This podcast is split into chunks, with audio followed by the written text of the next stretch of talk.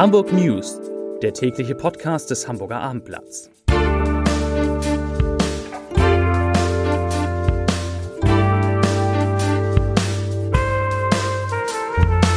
Herzlich willkommen. Mein Name ist Lars Heider und heute geht es um eine neue Bahnverbindung von Hamburg nach Stuttgart. Dazu gleich mehr. Weitere Themen. Hamburger Firmen wenden sich vom Influencer und Multiunternehmer Finn Kliman ab. Es gibt neue Sperrungen im U-Bahn-Netz und eine 95 Jahre alte Blankeneserin legt Trickbetrügereien und wie. Dazu gleich mehr. Wie gesagt, zunächst wie immer die Top 3, die drei meistgelesenen Themen und Texte auf abendblatt.de. Auf Platz 3 HSV-Vorstand forciert Strukturreform und schafft Posten ab. Auf Platz 2 Finn Kliman in der Krise, ein weiterer Partner springt ab. Und auf Platz 1 Flixtrains neue Hamburg-Verbindung startet in wenigen Tagen. Das waren die Top 3 auf abendblatt.de. Und ich starte gleich mit der Top-Meldung des heutigen Tages, zumindest der Meldung, die unsere Leserinnen und Leser am stärksten interessiert hat. Der Fernbus- und Bahnanbieter Flix baut sein Angebot für Fahrgäste aus Norddeutschland aus. Am Donnerstag kommender Woche startet Flixtrain eine neue Zugdirektverbindung zwischen Hamburg und Stuttgart. Die Fahrten sind bereits auf der Online-Seite des Unternehmens buchbar. Die günstigste Fahrt kostet demnach 9,99 Euro. Im Schnitt stehen rund 500 Plätze für Reisende zur Verfügung. Betreiber der Verbindung ist die Stuttgarter Eisenbahngesellschaft SVG. Jan Böhmermanns Recherche zu den Geschäften des Influencers und Multiunternehmers Finn Kliman haben Folgen. Nun wenden sich viele von ihm ab. Nach den Betrugsvorwürfen des ZDF-Magazin Royal distanzieren sich zahlreiche Unternehmen und Hilfsorganisationen von Kliman.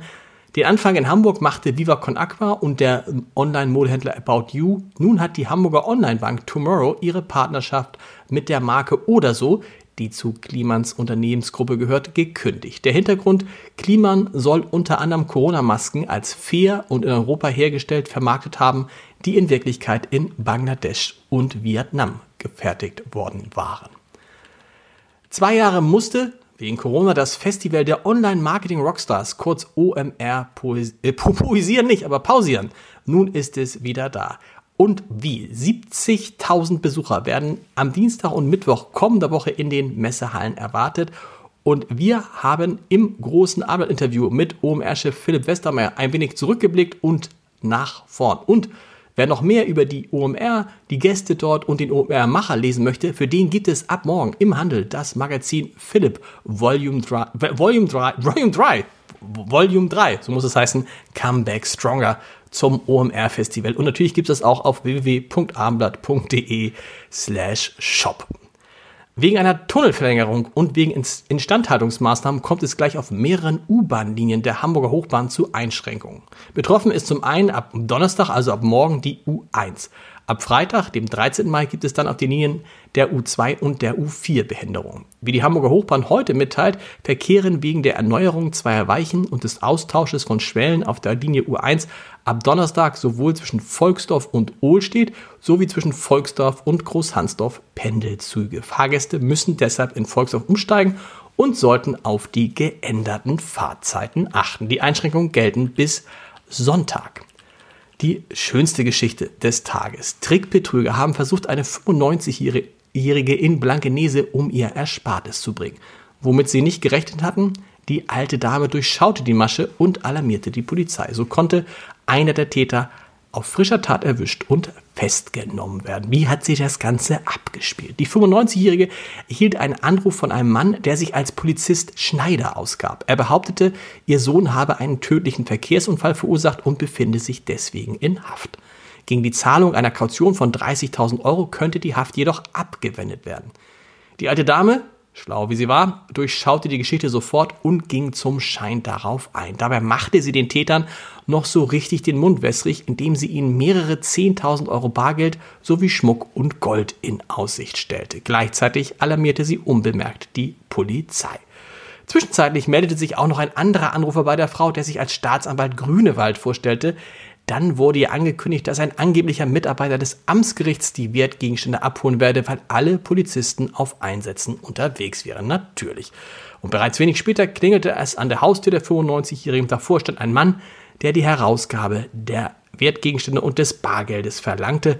Und dieser Mann, 44 Jahre alt, wurde sofort von der Polizei festgenommen, die sich nämlich bereits in der Wohnung befand. Wunderbar. Zum Wetter. Der Norden und Hamburg bleiben auf der Sonnenseite. Zwar wird es in den nächsten Tagen etwas kühler, aber schon kommende Woche ist der nächste Wärmeschub in Sicht. Es kommt eine sogenannte Omega-Wetterlage, also eine stabile Hochdrucklage, bei der sich ein Hoch über Mitteleuropa etabliert und davon profitiert auch Hamburg. Und das könnte sein, dass es in der nächsten Woche sogar einen Hitzeschub geben könnte in Hamburg und das Thermometer auf bis zu, Achtung, 30 Grad klettert. Zum Podcast-Tipp des Tages. Sebastian Jasewski ist Vorstand der auf politische und gesellschaftliche Kommunikation spezialisierten Agentur Neues Handeln er hat über Narrative in der Politik promoviert und kann deshalb wie wenige andere objektiv bewerten, wie gut oder wie schlecht denn nun die Kommunikation von Bundeskanzler Olaf Scholz ist. Und er sagt, ich zitiere, ich finde, dass der Bundeskanzler gar nicht so viel falsch macht. Zitat Ende. Das sagt Herr Jasewski in unserer neuen Folge des Scholz-Updates. Wirklich hochinteressant, auch was er über politische Kommunikation insgesamt sagt. Hören Sie mal rein unter www.abendblatt.de slash podcast. Und wir hören uns morgen wieder mit diesem Podcast, in Hamburg News, um 17 Uhr. Bis dahin. Tschüss.